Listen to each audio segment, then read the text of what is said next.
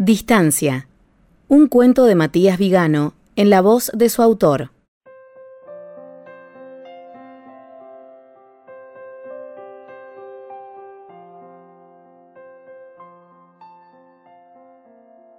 Celso termina de vestir a su hijo y lo levanta.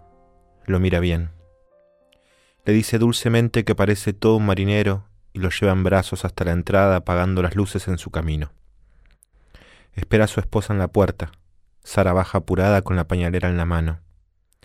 Tranquila que tenemos tiempo. Ya les avisé que estábamos por salir.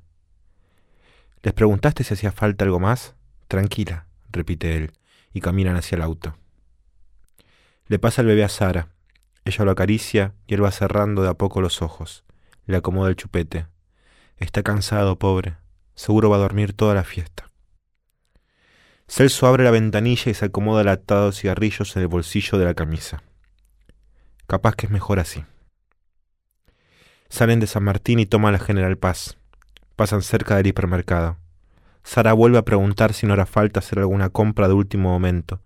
Tenemos todo lo que nos hace falta, por favor, no me ponga nervioso. Ella parece dudar. Al fin dice, ¿estaremos haciendo bien? Él la observa sin responder y vuelve la vista al frente. Llegan rápido. Celso estaciona mientras Sara camina hacia la entrada con el bebé en brazos. Respira hondo antes de tocar el timbre.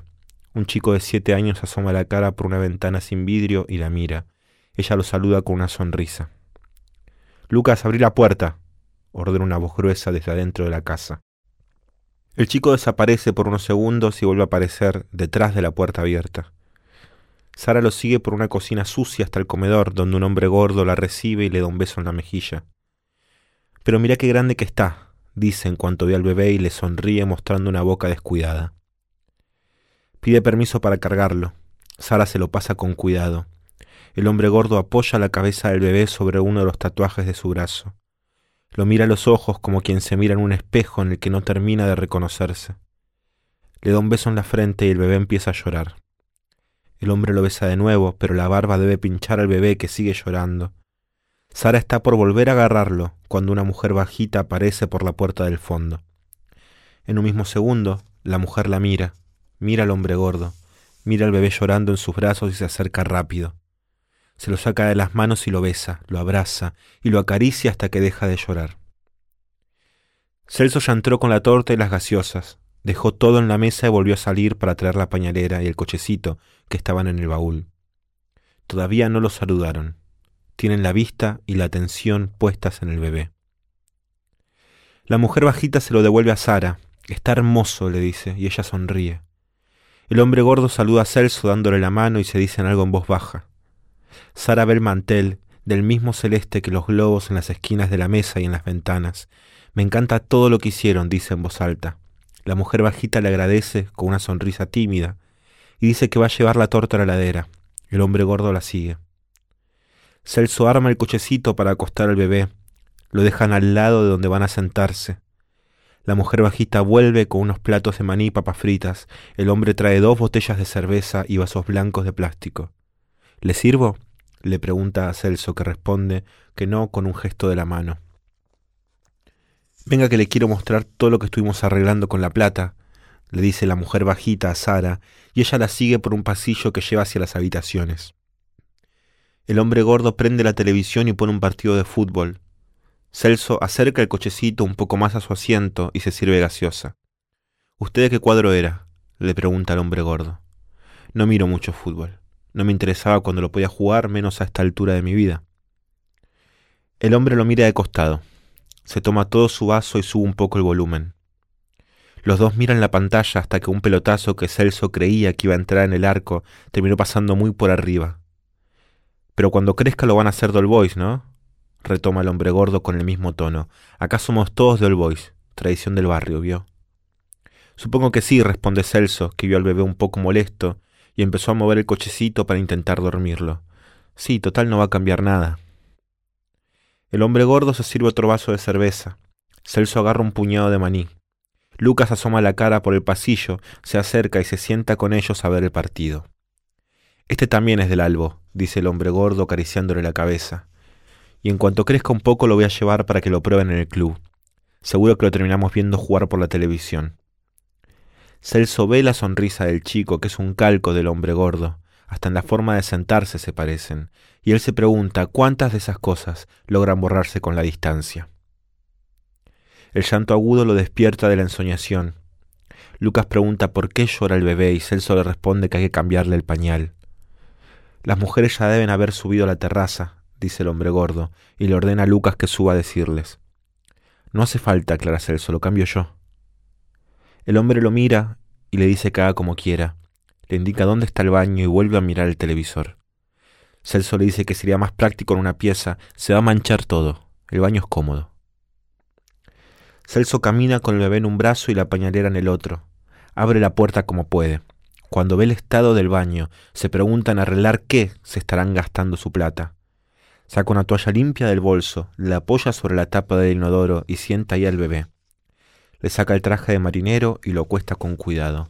Perdón, gordito, es un segundo, le dice mientras lo acomoda para sacarle el pañal sucio con una mano. Con la otra le sostiene la cabeza en el aire para que el cuerpo entero le quede acostado. Lo limpia rápido, le pone un pañal nuevo y lo vuelve a vestir. La espalda le duele de estar en esa posición. Al levantarse, tira sin creer el desodorante y los cepillos de dientes que estaban sobre el lavamanos. Se putea a sí mismo en voz baja.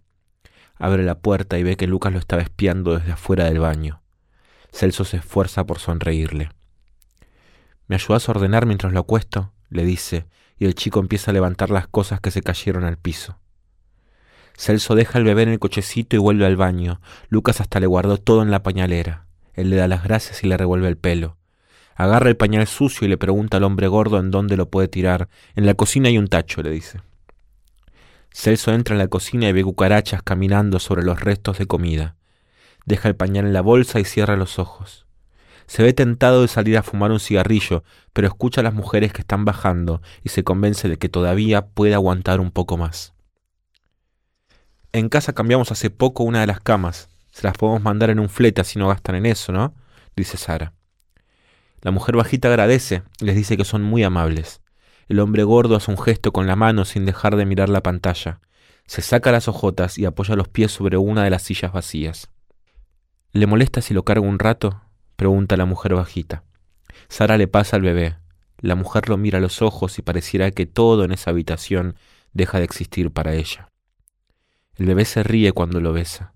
Estira la mano para tocarle la cara. Celso le aprieta la mano a Sara. Un gato salta por la ventana sin vidrio y el hombre gordo le grita para espantarlo. Ve que no funciona y le revolea una hojota que pega contra uno de los globos. El partido termina 0 a 0. El hombre apaga la televisión y se levanta para buscar otra cerveza en la ladera. La señora me dijo que lo querían bautizar por acá, dice la mujer bajita mientras acuesta el bebé en el cochecito. Sí, responde Celso. Busqué entre las iglesias que les quedarían cerca a ustedes y hay una muy linda. ¿La de enfrente de la plaza? pregunta la mujer sin dejar de mirar al bebé.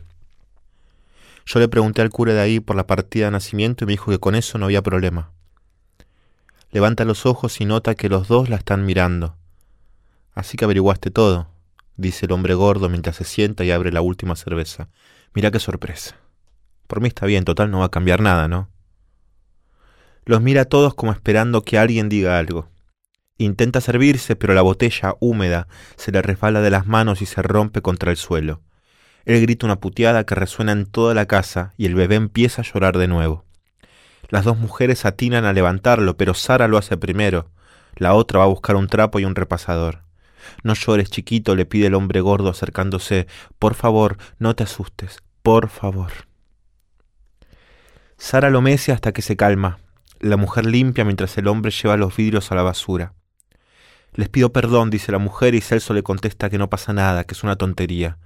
Lucas dice que quiere comer torta y el hombre lo reta, le dice que aprenda a esperar. Podemos cortar la hora, dice Sara, mirando por la ventana. El sol ya está empezando a esconderse. Traen la torta y la apoyan sobre la mesa. El muñequito de marinero sonríe en la cubierta de azúcar, con una mamadera en la mano. El hombre va a apagar la luz, una brisa leve entra por la ventana sin vidrio y la mujer bajita pregunta si trajeron una vela para poner. Sara le dice a Celso que sabía que se olvidaban algo. No pasa nada, dice la mujer, y va rápido hasta la cocina. Abre el cajón de los cubiertos y vuelve sacándole el plástico a una pequeña vela celeste. Nosotros compramos una, ¿ven? Compramos una por las dudas. La pone en el medio de la torta y Celso saca el encendedor del bolsillo de su camisa. Enciende la velita. El hombre apaga las luces y todos juntos le cantan el feliz cumpleaños a ese bebé que mira todo desde los brazos de Sara.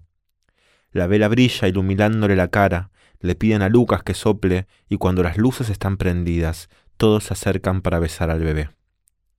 La mujer corta la torta y el hombre gordo le da una bolsa a Celso. Él la abre y saca una remera chiquita de All Boys con el nombre de su hijo en la espalda. Se la muestra a Sara. Ella sonríe. Los dos le dan las gracias y el hombre vuelve a sentarse. Comen torta hasta que Sara repite que se les está haciendo tarde. ¿Nos sacan una foto antes de que se vayan? pregunta la mujer bajita. Celso dice que no hay problema y la mujer le pone la cámara en las manos. Se acerca a Sara y sin decir nada deja en claro que quiere sostener al bebé. Los llevan brazos hasta detrás de la torta. El hombre gordo a su lado, Lucas entre ellos. Celso y Sara los miran desde el otro lado de la mesa. Otra por si salió movida, por favor, agrega la mujer, y ellos sacan una más y otra más. Celso les devuelve la cámara, agarra la pañalera y el cochecito. Sara busca el muñeco de marinero arriba de la torta, pero Lucas lo había agarrado después de la foto. Eso es de tu hermano, le dice el hombre gordo y le pega un cachetazo. Dáselo a la señora. El chico llora sin hacer ruido y le lleva el muñeco a Sara. Ella lo mira con ojos tristes. ¿Se llevan un poco de torta? pregunta la mujer desde la cocina, y Celso responde que no, que se la queden ellos. Se acerca a saludar al hombre y le da algo que el otro se guarda en el bolsillo. Se saludan entre todos y suben al auto. Ven por el espejo que la mujer bajita los saluda desde la puerta. Hacen las primeras cuadras en silencio.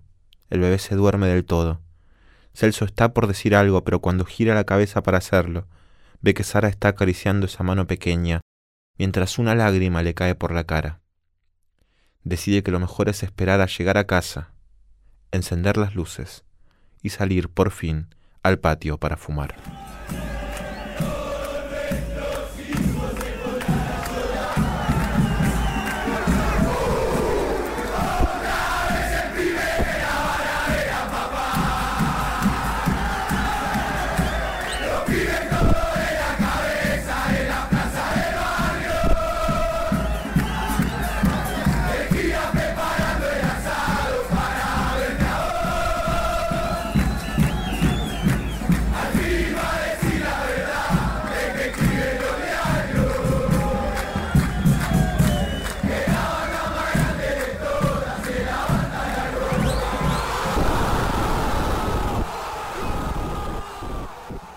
Un cuento de Matías Vigano para la revista Orsay.